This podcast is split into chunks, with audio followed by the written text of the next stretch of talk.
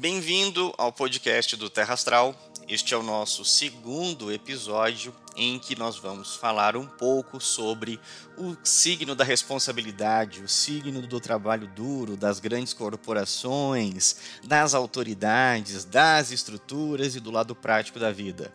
O signo de Capricórnio.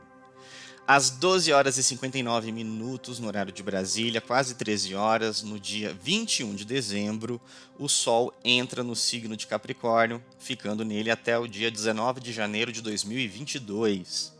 Teremos então o solstício de Capricórnio, marcando o solstício de verão para o hemisfério sul e, obviamente, o início dessa estação para o hemisfério sul.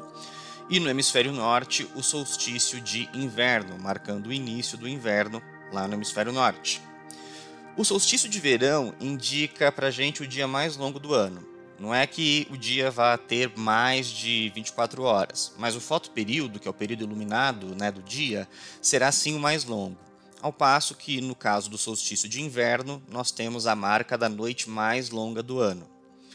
No caminho aparente do Sol pelo céu, esse luminar principal, o Sol, ele vai ficar parado na posição mais distante, dando essa impressão aí de estabilidade, de estagnação, então o dia fica mais longo. Esse fenômeno é o que marca o início de Capricórnio e é inclusive utilizado por alguns astrólogos políticos para analisar como será o ano novo civil é porque o ano novo astrológico é marcado pela entrada do Sol em Ares, lá no mês de março, e obviamente também influencia o ano novo. Então, os capricornianos, agora que são a bola da vez, estarão em evidência, mas, claro, aqueles que também possuam planetas ou alguns pontos importantes do mapa astral, como ascendente, o meio do céu, por exemplo, também ficarão aí sentindo mais essa força iluminada todos nós temos Capricórnio nos nossos mapas, em algum setor da nossa vida, que obviamente será iluminado também. Esses assuntos ficarão em evidência nesse período. E se você quiser saber em que setor da sua vida ou como você será afetado nesse período, é só agendar uma consulta com a gente aqui no Terra Astral e aí conversamos um pouquinho mais sobre isso. Pensando então no signo de Capricórnio, a gente vai começar a entender que ele é o signo do que é certo, sem excessos ou sem carências absurdas. A marca de Capricórnio é a seriedade, além do senso prático, que age e decide a partir de comprovações. É o signo do trabalho árduo, tá? É o signo dos pés no chão. A tônica de Capricórnio é realização e a gente pode entender essa realização como a ação ou a prática das percepções e dos sentidos da nossa alma. O glifo do signo representa uma pessoa em estado de adoração e devoção das forças superiores, como se estivesse ajoelhado no momento de oração. O elemento de Capricórnio é a terra, o que nos indica estabilidade, construção, assentamento e estrutura, a partir de onde as coisas podem crescer é um signo cardinal, ou seja, um signo que tem uma força de iniciar as coisas, planejar as coisas, e no caso é o início, a construção. Existem vários mitos, na verdade, que explicam o significado de Capricórnio. É, no sentido do planeta regente dele, né, Saturno, Saturno é o signo é o perdão, o planeta regente Capricórnio, nós temos o mito de Saturno, né, tá? É, Cronos, tempo, destronou o pai, Urano, junto de sua mãe, Gaia, se casou com Réia, teve filhos e acabou matando a maioria desses filhos, sobrevivendo apenas três, dentre eles Zeus, Júpiter, que depois vai derrotar o próprio pai, confinando ele aos infernos, de onde Cronos só será liberto muito tempo depois, a partir de quando ele se tornou o molde do mundo. Essa história do mito de Cronos nos traz o entendimento de que o homem consegue construir seus sonhos e dar forma aos seus objetivos, aliados à paciência e à sabedoria da Mãe Terra, executando as tarefas de forma plena, muitas vezes após sacrifícios. Ainda nos mitos de Capricórnio, se lembrando que o elemento dele é a terra, nós encontramos uma história que, mesmo sendo de terra, esse signo é apresentado numa natureza dual, água e terra. Na Babilônia existia um deus metade cabra e metade peixe, por isso que algumas ilustrações, representações de Capricórnio aparece uma cabra com cauda de peixe, que representa justamente essa dualidade, o deus Ea, indicando que a matéria, a terra, emerge, surge a partir das águas, que é o inconsciente, com a finalidade de atingir a evolução. Existem algumas cabras, inclusive, que escalam montanhas, reforçando o sentido de que o crescimento na nossa vida é feito pelo esforço e pelo trabalho contínuo até atingir o cume da montanha. Ainda existe também uma lenda dentro da ideia da cabra, que representa Capricórnio, a cabra almateia, que explica o que é o sacrifício em prol da elevação. Almateia era uma cabra cujo leite tirado de seu chifre alimentou o deus Zeus quando era bebê.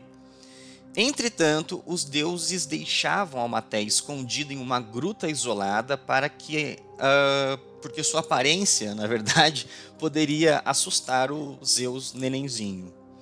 Depois de ter alcançado a idade adulta, Zeus precisou enfrentar os titãs, lá no mito de Saturno, inclusive, né, os ancestrais dos deuses do Olimpo. E enquanto buscava as armas certas para vencer, Zeus foi até o oráculo, que sugeriu que o deus, Zeus, matasse Almateia e vestisse sua pele, tornando-se invulnerável. Esse último mito explica então o sentido do sacrifício de Capricórnio, ou seja, o sentido de servir aos outros e até de morrer por um bem maior. É o sacrifício. Quando a gente pensa num lado mais positivo, Capricórnio, ele traz características de ser cauteloso, responsável, é, profissional, perfeccionista, prático, um bom planejador, trabalhador, econômico, poupador, sério e ambicioso também.